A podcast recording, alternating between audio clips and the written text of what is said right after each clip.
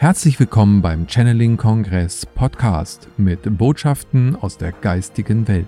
Erlebe Channelings, Meditation und Interviews mit den bekanntesten Experten und Medien. Schön, dass du da bist und viel Spaß mit dem nun folgenden Interview. Ich begrüße dich ganz recht herzlich hier auf dem YouTube-Kanal des Channeling-Kongresses und des Channeling-Portals. Schön, dass du hier zu uns gefunden hast und mit dem Format im Gespräch mit möchten wir dir ganz gerne die Referenten des Channeling-Kongresses und des Portals vorstellen. Und so freue ich mich heute ganz recht herzlich, hier Thomas Werle begrüßen zu dürfen aus der Schweiz. Lieber Thomas, schön, dass du dir die Zeit genommen hast. Danke, dass ich dabei sein darf. Schön, Thomas.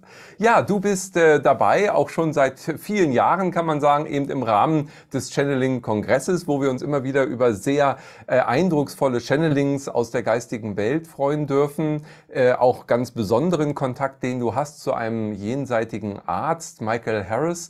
Und äh, du bist also Medium, du bist Trance-Medium, aber auch äh, neoschamanischer Lehrer und äh, ja, Therapeut, kann man sagen. Ähm, du bist äh, in der Schweiz aktiv mit, dem, mit, der, mit der Website swissmedium.ch und hast aber auch eine eigene Praxis, in der du arbeitest. Wie bist du denn mal mit der geistigen Welt in Verbindung gekommen? Ja, eigentlich, äh, lieber Kai, relativ spät. Ich war früher, war ich immer interessiert an medialen Sitzungen, war immer fasziniert, was diese Medien da alles berichten können über Jenseitige, die sie nicht kennen und Namen wissen und was auch immer. Ich war da immer sehr geflasht davon und ähm, traf dann bei einer Sitzung auf ein Medium, das mir sagte, ähm, weißt du eigentlich, was du alles kannst? Und ich gesagt, nein.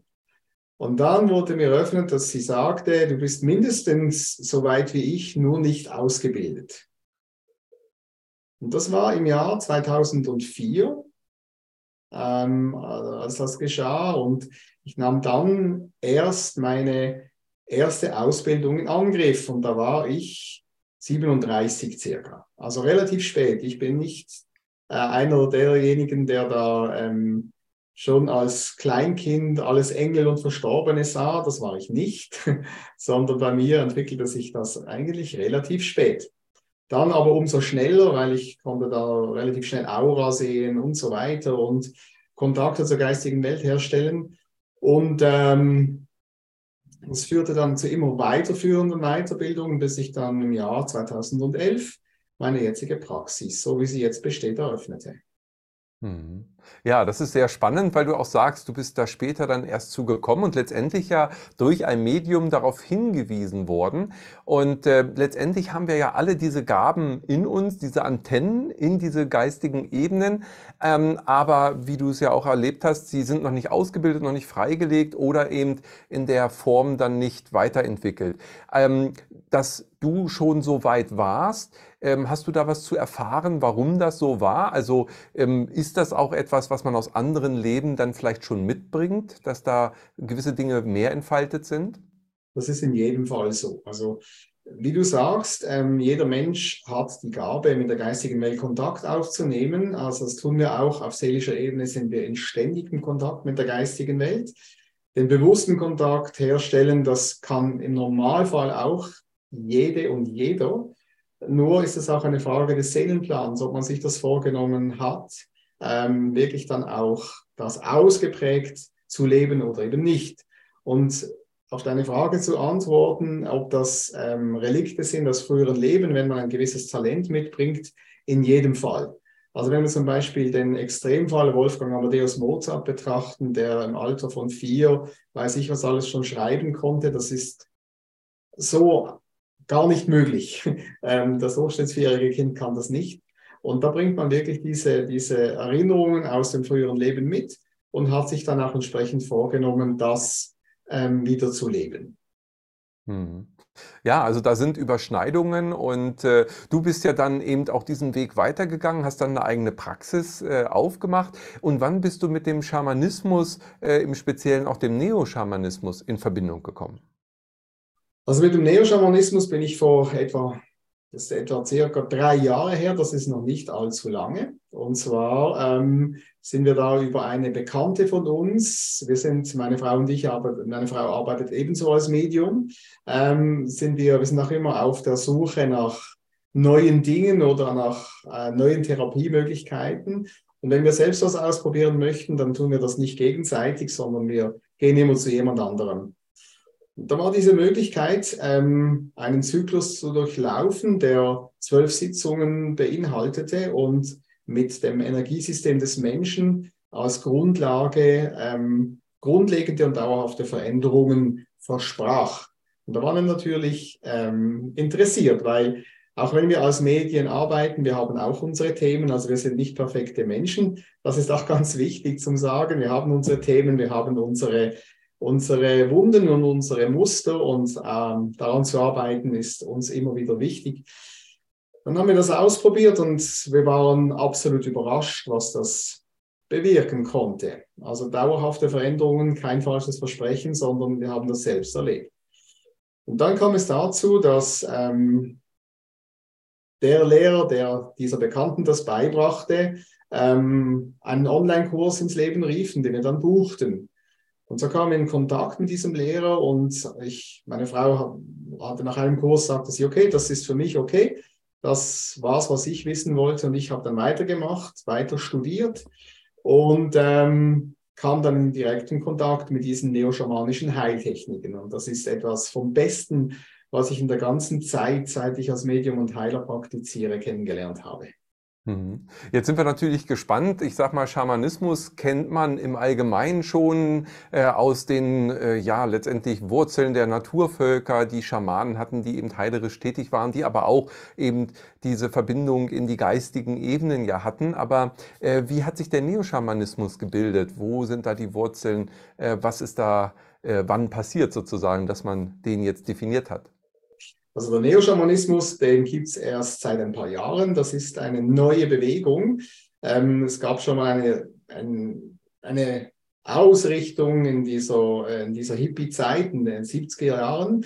Und da gab es verschiedene Ausrichtungen. Und der Neoschamanismus, der war vor ein paar Jahren, ähm, wurde der ins Leben gerufen in Neuseeland durch die dort ansässige neoschamanische Gesellschaft.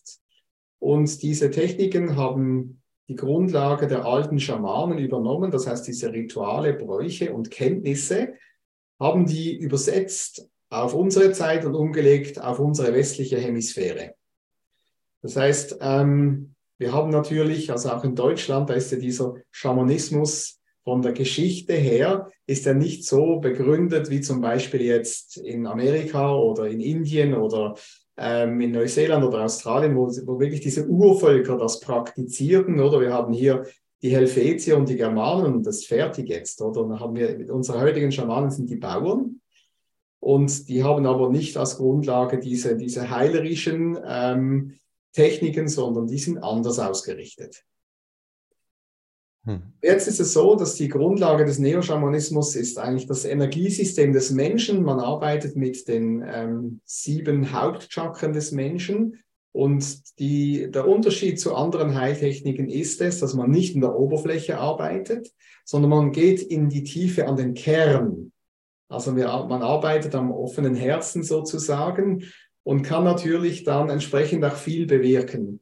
Das heißt, ähm, wenn man einen Baum betrachtet, der welke Blätter hat, dann gehen wir nicht mit dem Insektizid und spritzen die welken Blätter ab, sondern wir gehen an die Wurzel und heilen die Wurzel.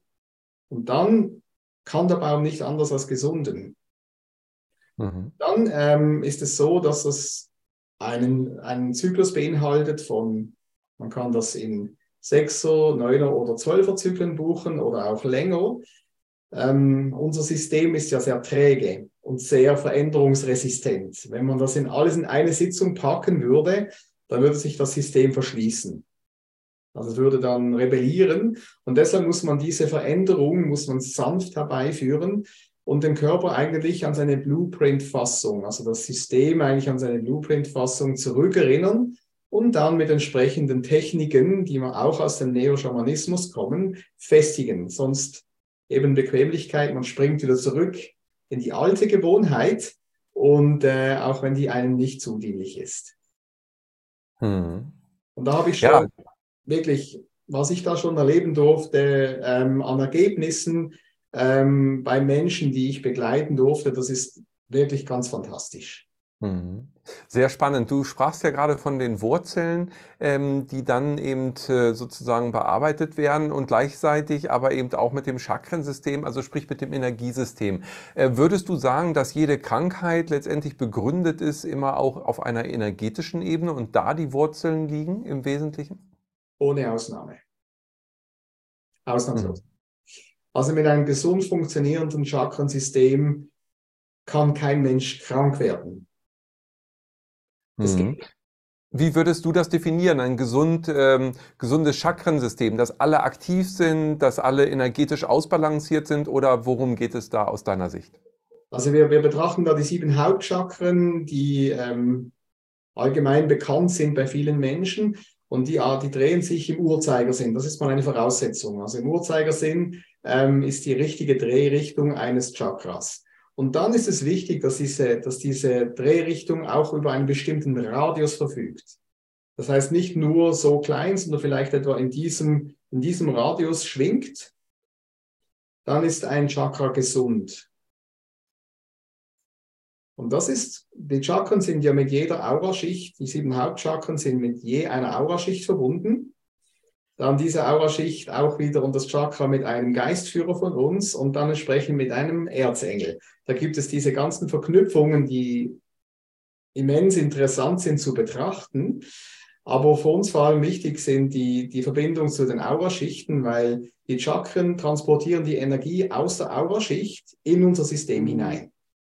Das heißt also, hier ist im Grunde genommen eine Versorgung äh, und eine Anbindung an die physische Ebene zwischen der geistigen Ebene. Und weil du gerade sagtest, dass die Verbindung ja zu verschiedenen Auraschichten da ist, ähm, ist es ja auch so, glaube ich, dass die Chakren einzelnen Farben zugeordnet sind. Also genau. sprich gewissen Frequenzspektren. Ähm, können die sich auch verändern? Gibt es da Disbalancen? Nein. Nein. Nein. Die Farben bleiben dieselben. Es geht dann wirklich nur um die Größe des Radiuses und um die ähm, Drehrichtung. Es kann auch passieren, dass sich ein Energiezentrum in die falsche Richtung bewegt, also entgegensetzt des Uhrzeigersinnes oder horizontal Energie abgibt oder komplett blockiert ist, was ich sehr oft ähm, feststelle bei Kundschaft, dass das erste Energiezentrum komplett blockiert und dicht ist. Mhm. Das heißt also, hier sind dann auch eben Erfahrungen oder ähm, ja, Traumata oft die, Ursache dann. Also das heißt auch wieder im seelisch-psychischen, somatischen Bereich. Genau. Also das erste Chakra steht ja für Sicherheit, für Vertrauen ins Leben, für eigentlich dieses, dieses lebensbejahende Gefühl, das Leben ist gut zu mir, ich, das Leben ist kein Kampf. Und oftmals sind diese blockierten Chakren ähm, der Grund für die, die, Blockade der Chakren ist zu finden in der Erziehung, in der Kindheit ähm, oder in missbräuchlichen Beziehungen. Mhm. Ja, wo wir gerade beim ersten Chakra schon sind. Vielleicht kannst du kurz mal für alle Zuschauer nochmal die äh, Chakren zusammenfassen, ganz kurz ja. erwähnen. Beim ersten wissen wir jetzt schon ein bisschen was. Wie geht es denn weiter? Also das erste, das ist beim Damm angesiedelt, ähm, ist das ähm, erste Chakra, eben wie gesagt, Thema Sicherheit. Das zweite ist ähm, knapp unter dem Bauchnabel angesiedelt. Erstes Chakra die Farbe Rot. Zweites ist mit Orange ähm, koloriert und hat den Inhalt Gefühle. Ja, Gefühle, Kreativität, auch Sexualität. Ein sehr wichtiges Thema, weil in früheren Generationen war Sexualität immer mit sehr viel Scham und, und, und irgendeiner Form von Verklemmtheit verbunden. Das findet man vor allem bei früheren Generationen, dass dieses zweite Chakra sehr schlecht energetisiert ist. Also ähm, Gefühle, wer bin ich als Mann, wer bin ich als Frau in Bezug auch auf Sexualität, Kreativität. So, das ist das zweite Chakra. Dann haben wir das dritte, das ist im sogenannten Solarplexus angesiedelt, dem Sonnengeflecht.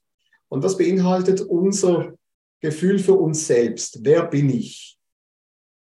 Im Negativen gesehen ist das dann äh, der Zentrum, das, das Zentrum des Egoismus.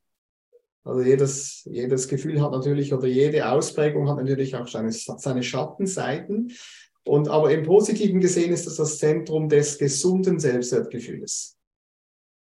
Also, wie bin ich? Wie, abgesehen von Mann oder Frau, wie stehe ich im Leben? Authentizität. Mhm. Dann haben wir das vierte Chakra, das ist hier in der Mitte, also nicht, ähm, wo das, der Herzmuskel sich befindet, sondern hier in der Mitte das spirituelle Herz. Und dort geht es um die Themen ähm, Selbstliebe, Nächstenliebe.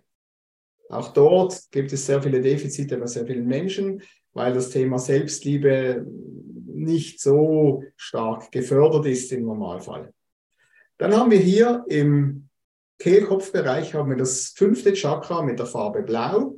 Das habe ich vorhin noch vergessen zu erwähnen. Das drei wäre Gelb, vier wäre Grün, fünf mit der Farbe Blau. Da geht es um den Selbstausdruck. Also wie, wie ähm, drücke ich mich, wie setze ich mich für mich ein verbal und wie drücke ich mich auch aus, ist auch das Kommunikationschakra, wenn es um Transmedialität geht.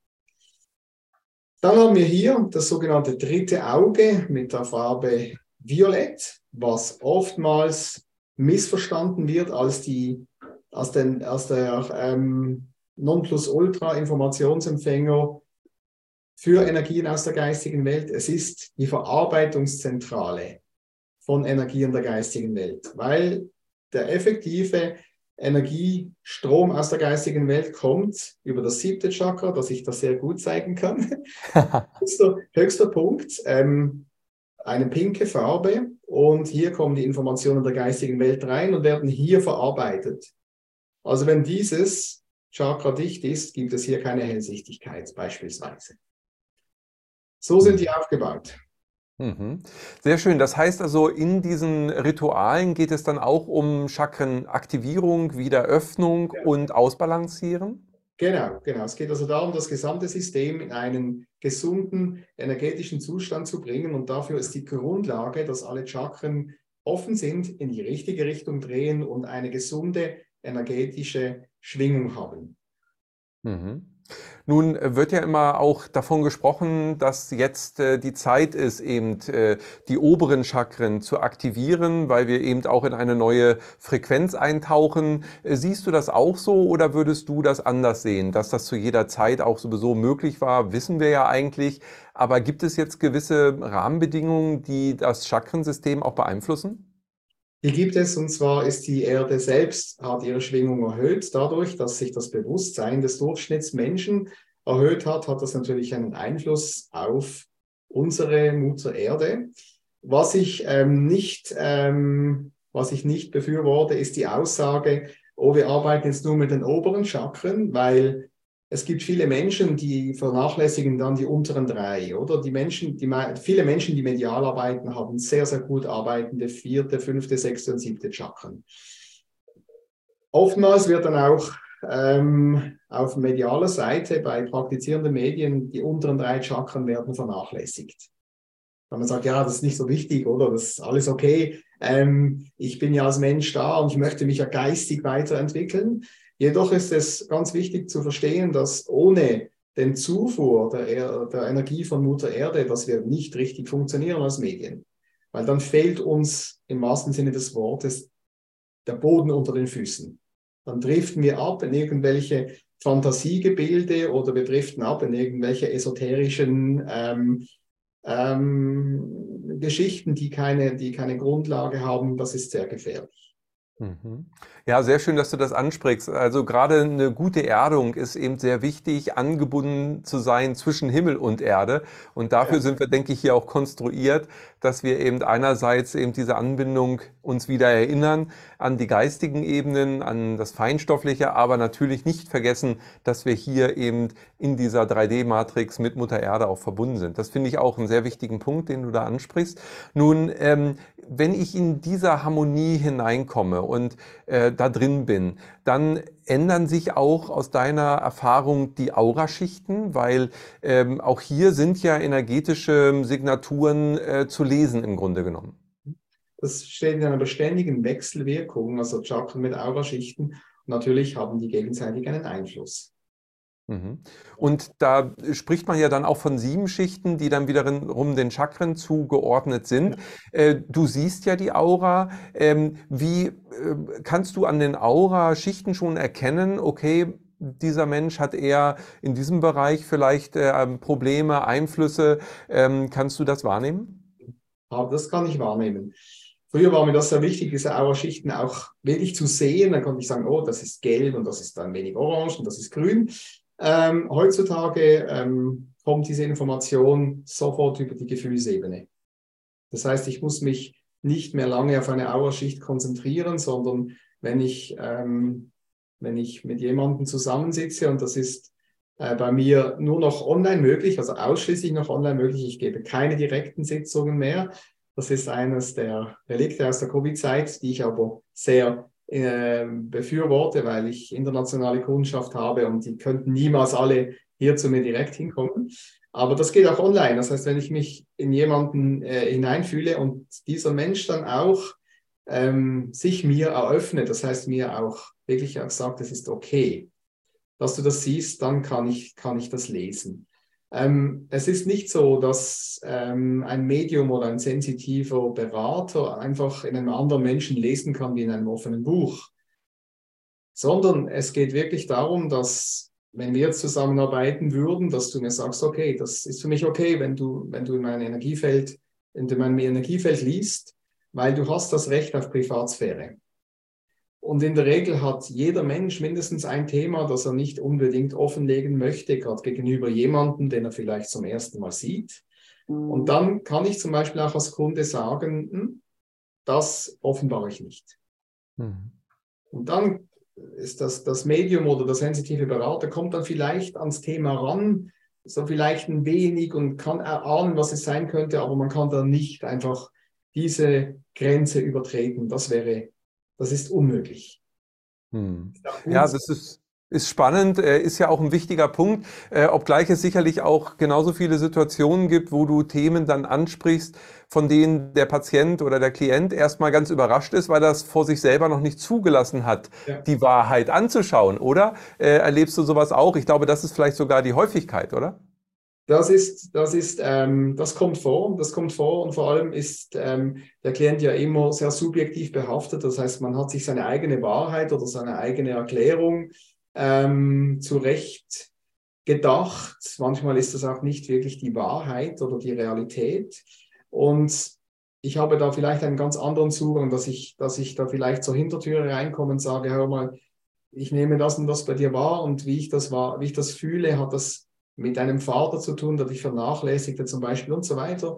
Und da braucht es manchmal ein großes Maß an Akzeptanz und an Offenheit der Kundschaft, dass man auch mit schwierigen Themen, die vermeintlich ähm, verstanden und bearbeitet sind, nochmals umgehen möchte. Hm. Ja, weil du auch gerade sagst, die schon bearbeitet und verstanden wurden. Ähm, das habe ich bei mir selber auch feststellen dürfen. Ist nicht immer angenehm. äh, Dinge, die man eben denkt, schon bearbeitet zu haben, die kommen auch gerade jetzt nochmal ganz stark in den Vordergrund. Hast du das auch aus deiner Praxis erlebt, dass eben so ähm, alt äh, gelöst gedachte Themen äh, doch jetzt nochmal richtig hochkommen? Ja, ja, und das hat auch damit zu tun, dass die hochkommen, ähm, damit sie sich wirklich verabschieden können.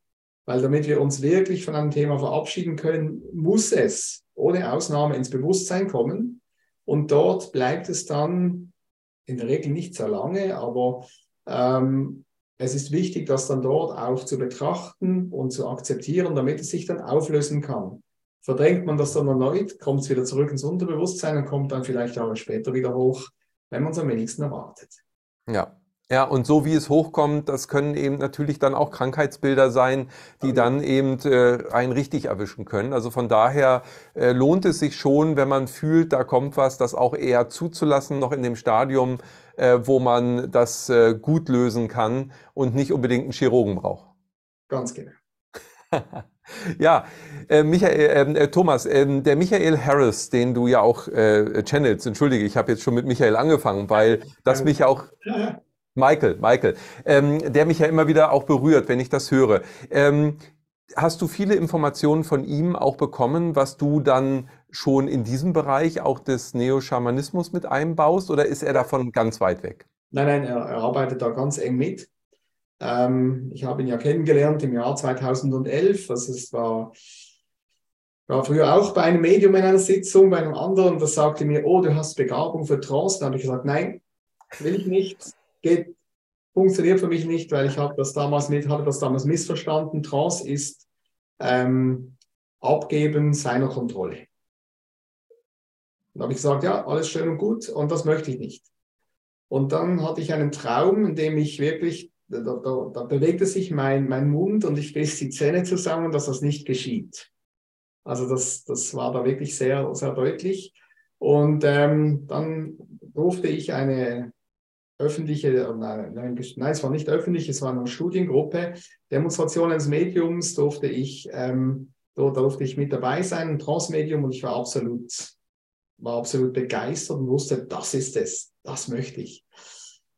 Dann ähm, habe ich meinen ersten Workshop gebucht und das klappte so okay. Es war nicht herausragend, es war okay. Und im Jahr 2011 war ich wieder in einem Workshop und durfte zusammen mit, einem, mit einer anderen Studentin, durfte ich da eine Demonstration machen bei den anderen Teilnehmenden. Und da kam plötzlich Michael Harris rein. Also ich wusste von nichts und da hat mich da ähm, überrascht und hat durch mich gesprochen und ähm, war mein erster Kontakt. Das war im Jahr 2011 und ähm, dann war das immer meine Trance war, war gut, war, ich, wusste, war, wusste aber immer am Ende der Trance noch, ähm, was, war das, was war das Thema, ich wusste gewisse Gesprächsverläufe, ohne dass ich das beeinflusst hatte, war ich einfach noch am Beobachten. Ja, dann kam der Moment, das war auch vor etwa drei Jahren, dass Michael Harris mir eröffnete, ich bin nicht nur Michael Harris, sondern ich gehöre zu dieser Guardian Alliance. Das ist eine Gruppe von Entitäten, die sich versammelt hat, um ähm, uns Menschen zu helfen, Heilung zu übermitteln, Informationen. Und er, er sei da die, die, die, ähm, der Sprecher dieser Gruppe. Da habe ich gesagt, Moment, nein, nein, nein, nein.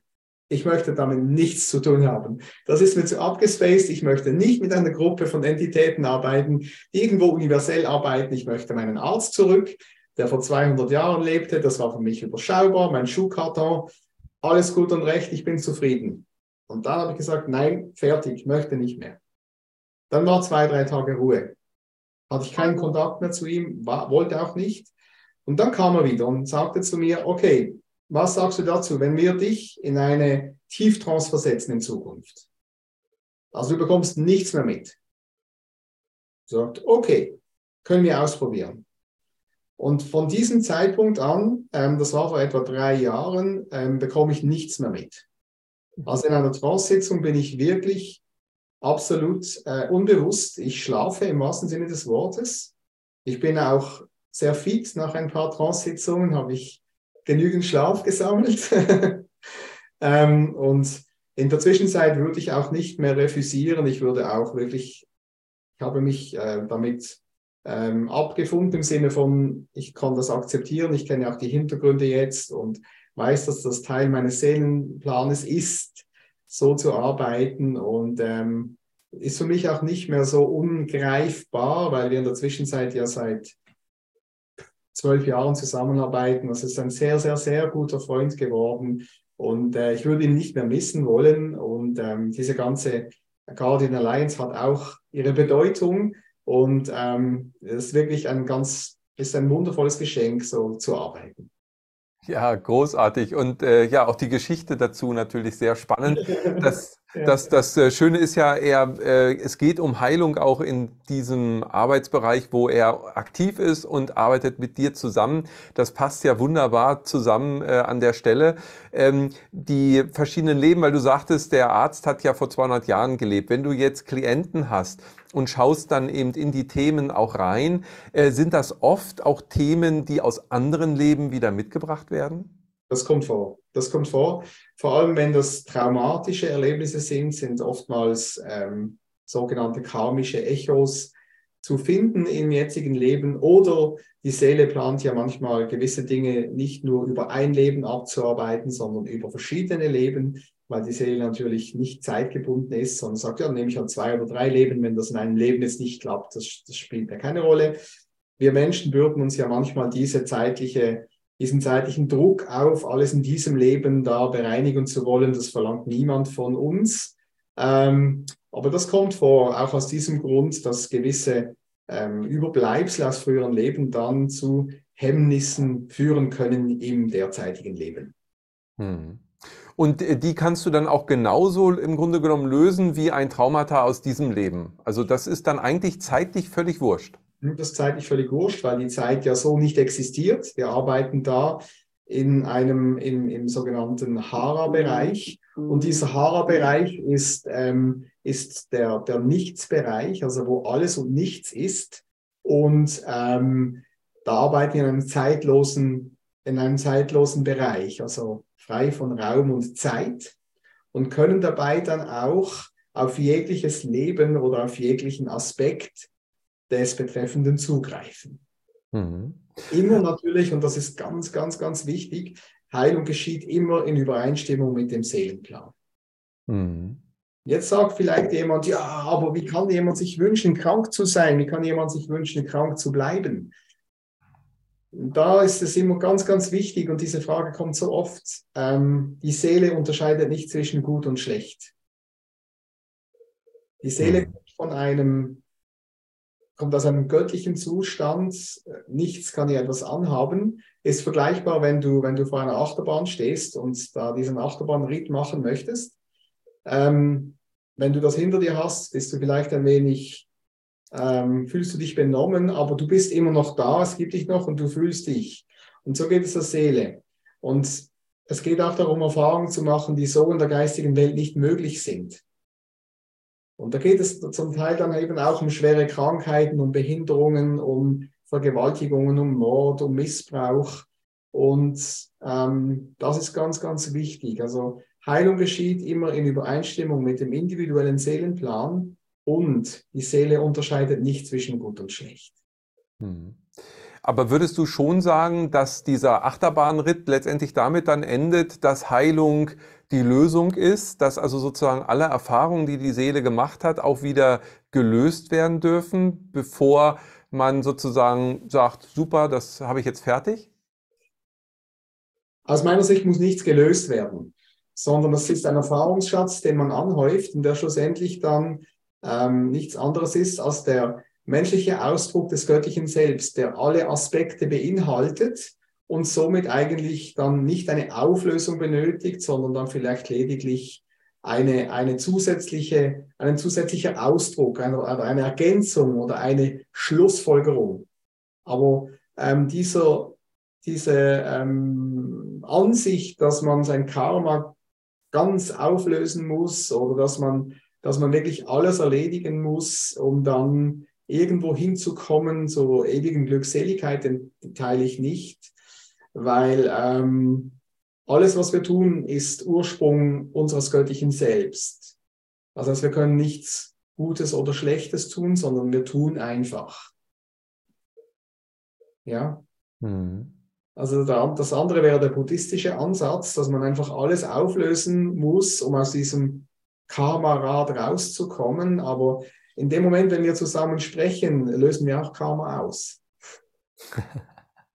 aber das spielt keine Rolle. Im Sinne von, es spielt so oder so eine Rolle, also muss ich mich nicht damit beschäftigen. Ja, ja, spannend. Du hast aber ja schon mit der, mit der Harmonisierung der Chakren, dass sie also alle so sich drehen in die richtige Richtung, in der richtigen Kraft sind sozusagen, hat man ja schon einen Optimalzustand, sage ich mal, der ja erstrebenswert ja. ist. Sonst ja. würden ja die Menschen nicht zu dir kommen. Also das heißt, da ist schon etwas, wo der Schuh drückt und wo ja. man sagt, ich möchte zum Beispiel eben wieder in meiner Kraft sein oder ich möchte jetzt ähm, Seelenheil erleben. Genau. Ähm, das heißt, da ist schon eine Motivation, in eine gewisse ja. Harmonie wiederzukommen. Genau, also nur dadurch, dass ein, dass ein Klient oder eine Klientin oder ein Klient überhaupt kommen, heißt ja auch, dass sie da einen Impuls auf seelischer Ebene verspüren und das hat immer seinen Grund. Hm. Also ich habe ja. noch niemals erlebt, dass jemand nach einer Sitzung sagte, hm, ich spüre nichts. Es hat nichts bewirkt. Der extremste Fall, den ich je hatte, war, da gab ich noch persönliche Sitzungen, war eine, eine, eine Dame, die zu mir kam, die war schwer tablettenabhängig. Ähm, die hat bei jeder Behandlung, hat die, zitterte die wie, wie unter elektrischem Strom. Also hier auf der Liege, das war für mich nicht mehr angenehm, weil ich bin nicht medizinisch ausgebildet. Habe dann aber vertraut auf die geistige Welt, die immer sagte, alles okay, alles okay, alles im Griff. Ähm, und nach diesen zwölf Sitzungen ähm, gab es sehr viele Veränderungen in ihrem Leben. Heute ist sie vollkommen tablettenfrei ähm, und ist als spirituelle Lehrerin unterwegs. Fantastisch. Und es gibt noch, ich weiß nicht, wie viele andere Beispiele, die, die erwähnenswert wären, aber einfach, ich bin sehr begeistert von dieser Heilungsmethode. Hm. Sehr schön. Ja, das hört sich gut an. Du hast in der ersten äh, Ausführung auch schon über den Blueprint gesprochen, also diese Blaupause. Äh, wo ist sie veranlagt und welche Bedeutung hat sie? Also diese Blaupause, die finden wir in der fünften, in, im fünften Feld von uns. Das ist, äh, also wenn wir so schauen, in der fünften Auerschicht ist die Vorlage des Körpers ist abgespeichert ähm, und das ist immer die Idealvorlage. Das heißt, das ist der Blueprint, ist eigentlich so, wie wir auf die Welt kamen, ohne Verfälschungen, ohne Kompromisse, ohne Verbiegungen. Und den Menschen wieder dort zurückzubringen, ist eine absolut ähm, wunderbare Aufgabe und sehr, sehr heilsam, weil natürlich auf der einen Seite ist es eine Rückkehr zu etwas, was du schon kennst, das ist nicht etwas Neues.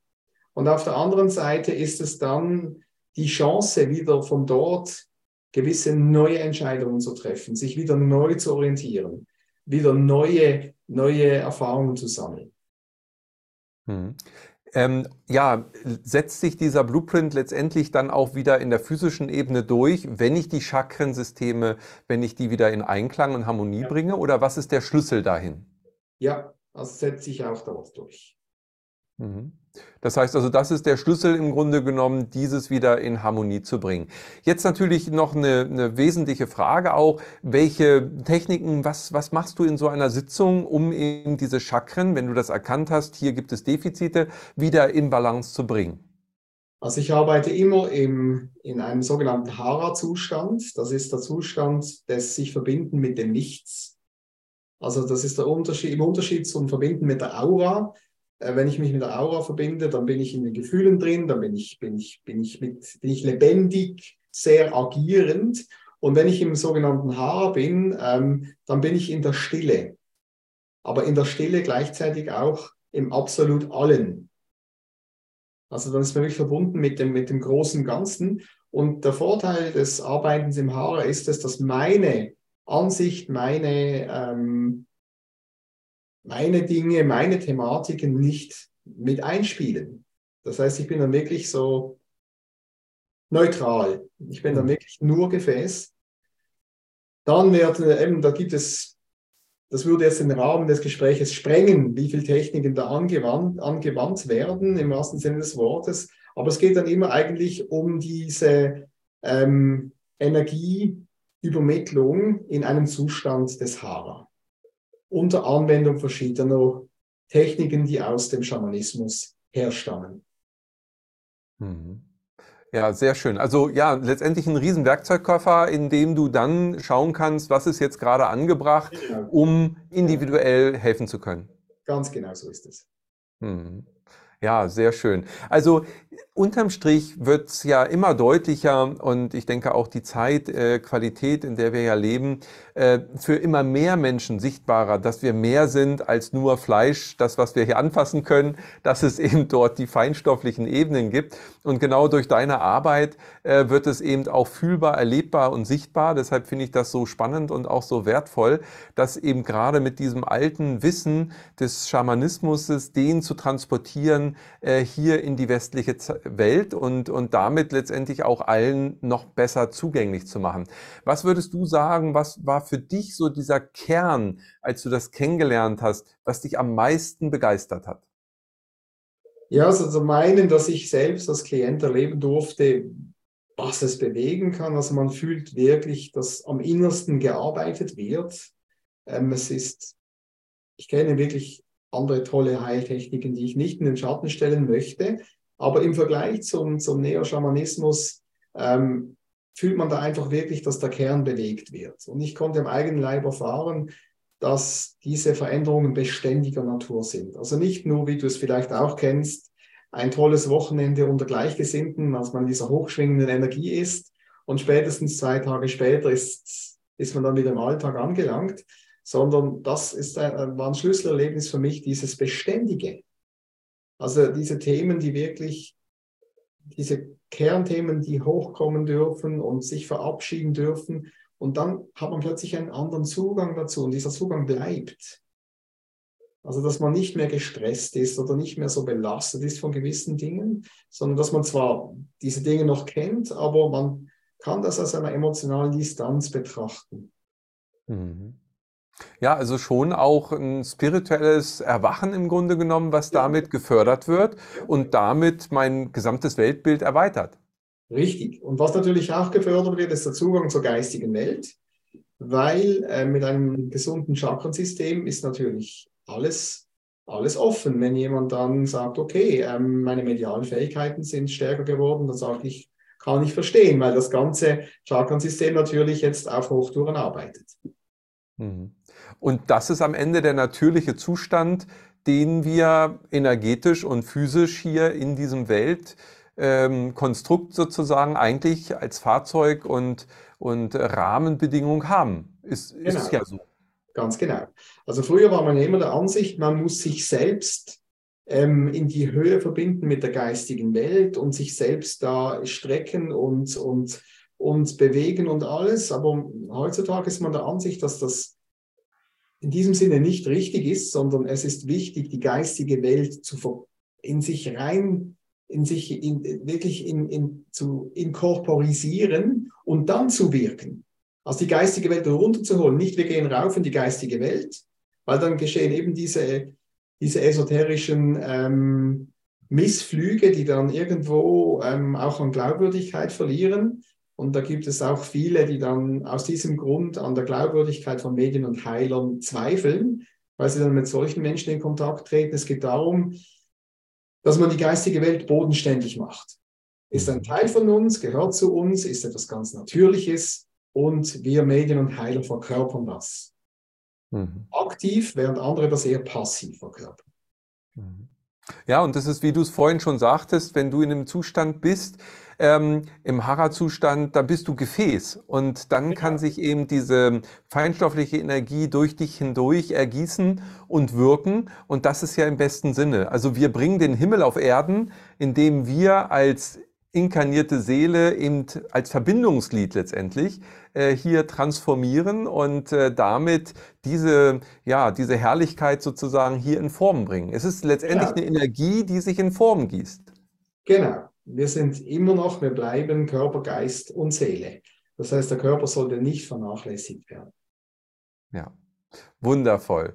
Thomas, ja, also ein tolles Thema. Wir könnten noch Stunden weiter äh, miteinander sprechen und es ist so schön, äh, wie du das auch vermitteln kannst und vor allem sehr bodenständig, was ich sehr schätze, denn ich äh, bin ganz deiner Meinung, äh, dass jemand, der äh, wie ein Baum in die Höhe wachsen möchte, der braucht tiefgreifende Wurzeln und äh, dann haben wir ein Spannungsfeld eben zwischen Himmel und Erde, äh, in dem wir wirken können. Und je bewusster wir das tun, also dann auch mit geöffneten Chakren, mit einer gesunden Anbindung in beide Richtungen, so schön wie du das schon gesagt hast, dann kommen wir in unsere Kraft und äh, ja, sind auch einfach mehr der, der, der wir sind, der wir wirklich sind. Also unser wahrhaftiges Sein dann hier leben zu können.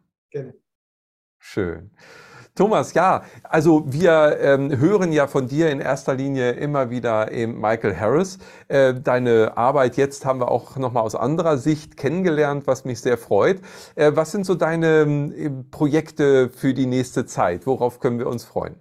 Also zum einen ähm, wird es, ähm, ich arbeite in der Zwischenzeit mit in der Neoschamanischen Gesellschaft als Lehrer und ähm, da wird es ein Online- äh, wird es einen Online-Kurs geben, ähm, Transmedialität, das ist auf Englisch.